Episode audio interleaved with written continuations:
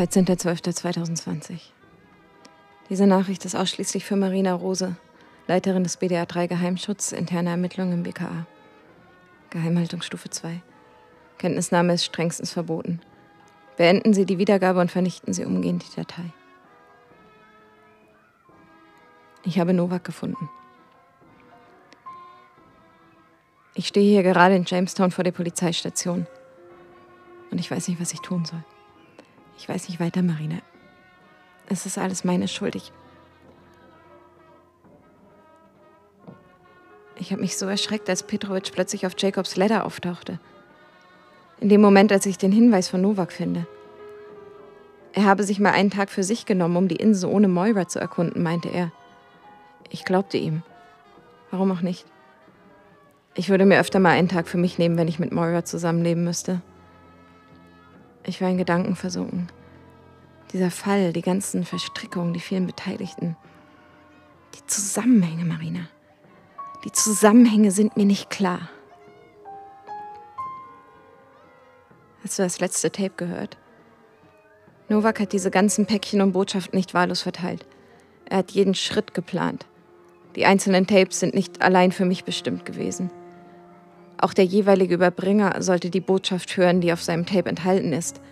Novak hat hier ein wahnsinniges Spiel inszeniert. Völlig wahnsinnig. Es ist, als würde er mich kontrollieren. Jeden Schritt, den ich tue, tue ich seinetwegen. Er weiß, wie ich denke, fühle, arbeite. Er hat mich studiert. Die ganzen Jahre, die ich gegen ihn schon ermittle, alles über ihn in Erfahrung gebracht habe, hat er das Gleiche mit mir getan.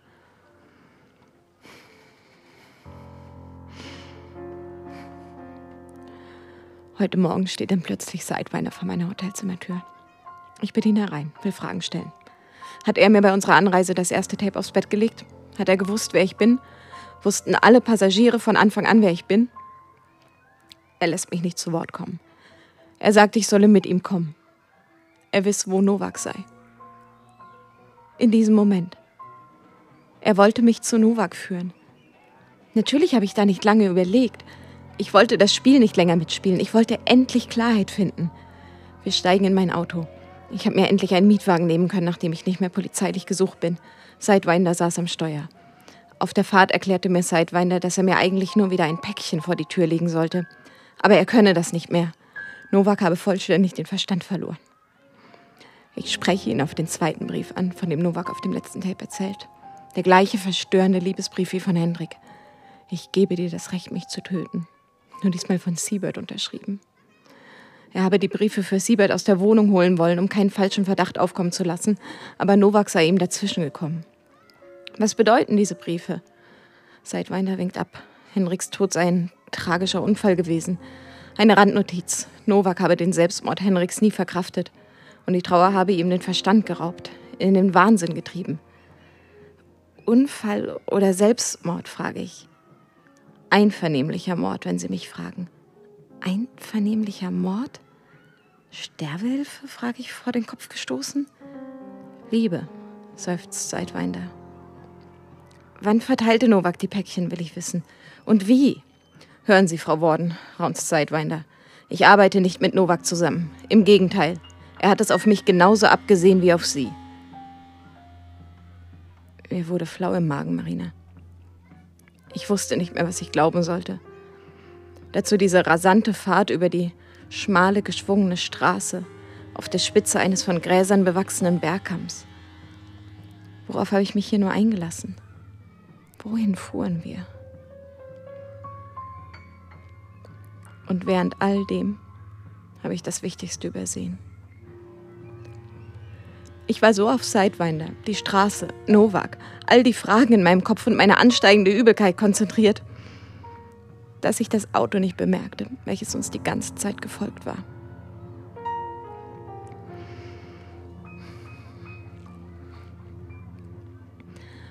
Wir fuhren nach Blue Hill, dem größten Distrikt der Insel.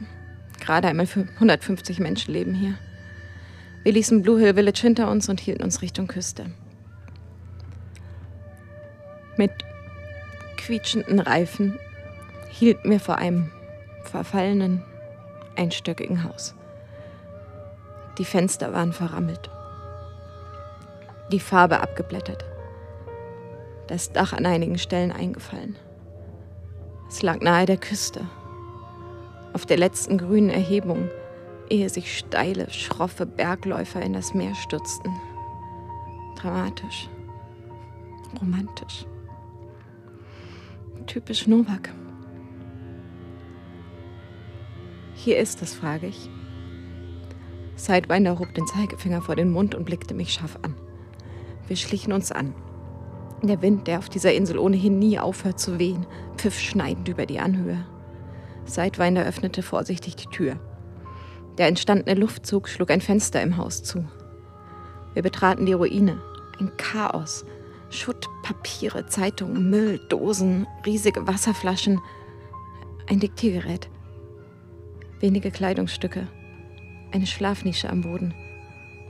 Hier hauste einer, der sich selbst verloren hat. Neben dem Schlafplatz fielen mir zwei Papiere auf, die fein säuberlich in einer Klarsichtfolie aufbewahrt waren. Es war der zweite Liebesbrief, der von Siebert unterzeichnete, und ein Vertrag zwischen der St. Hellenischen Regierung und der Bank A. Aberdeen Co. Ich nahm den Umschlag an mich. Dann hörte ich Novaks Stimme. Er war hier, draußen, hinter dem Haus. Er schrie, Verschwinde, oder ich bring dich um. Ich habe nichts mehr zu verlieren. Ich erstarrte. Sidewinder deutete auf den Boden und schmiss sich selbst sprungartig auf den Bauch. Ehe ich verstand, fielen Schüsse. Ich ließ mich fallen, robbte zu Sidewinder, der sich bereits in Deckung gebracht hatte. Du verdammter Mistkerl, ich kenne die Wahrheit, schrie Novak. Dann hörte ich einen zweiten Mann schreien. Der Vertrag? Wo ist der? Es war Petrovic. Er war uns vom Hotel aus gefolgt. Es fielen wieder Schüsse. Viele Schüsse. Dann wurde es still. Beängstigend still. Nichts mehr. Ich schaute fragend zu Sidewinder. Er gab mir das Zeichen, am Boden zu bleiben. Dann riss jemand die Eingangstür auf. Sidewinder sprang auf, rannte zum offenen Fenster und sprang mit einem Satz hinaus. Ich folgte ihm. Draußen lag er. Novak. Er war tot. Er ist tot, Marina. Von mehreren Kugeln getroffen. Er hatte so ein ausgemergeltes Gesicht ungepflegter Bart, viel zu lange Haare. Seine Augen, seine Augen waren weit aufgerissen. Er starrte in den Himmel, als sei er durch die Wahrheit geblendet worden. Er sah aus wie, wie ein Märtyrer, der sich bis zuletzt an seinem Glauben festklammerte. Ein Ketzer nach der Hinrichtung. Ein Heiliger. Per Zeitweiner rannte bereits Richtung Auto. Ich riss mich los und folgte ihm. Im Rückspiegel sah ich Petrovic, der uns versteinert nachschaute. Wir sprachen kein Wort. Wir fuhren nur. Intuitiv lenkte ich das Auto in Richtung Jamestown und hielt vor der Polizeistation. Hier standen wir. Hier stehe ich immer noch. Ewig. Und schwiegen. Dann sagte Sidewinder, gehen Sie nicht zur Polizei. Die werden Ihnen nicht helfen. Ich musste weinen, plötzlich, anlasslos. Ich muss, ich muss. Verlassen Sie die Insel, so schnell Sie können, aber gehen Sie nicht zu den Behörden. Er zog ein Päckchen hervor, öffnete die Tür. Warten Sie! Ich musste unbedingt das Päckchen haben. Ich, ich muss doch weitermachen. Jetzt erst recht, sonst ist doch alles sinnlos, oder? Marina. Er stieg aus, schloss die Tür öffnete sie wieder, legte das Päckchen auf den Beifahrersitz und sagte, hören Sie es sich an, damit Sie wissen, womit Sie sich eingelassen haben, damit Sie wissen, dass Sie nicht zur Polizei gehen dürfen. Dann vernichten Sie es und verschwinden Sie, so schnell Sie können. Er schlug die Autotür zu und verschwand. Marina, ich bin schuld am Tod Jakob Nowaks. Ich bin seinen Spielregeln nicht mehr gefolgt.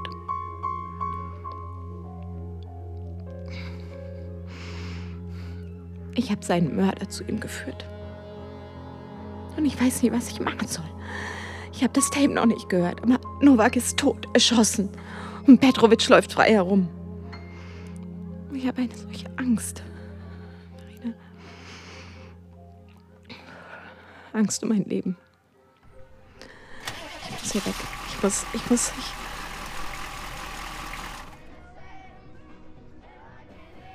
Ich gehe jetzt zur Polizei.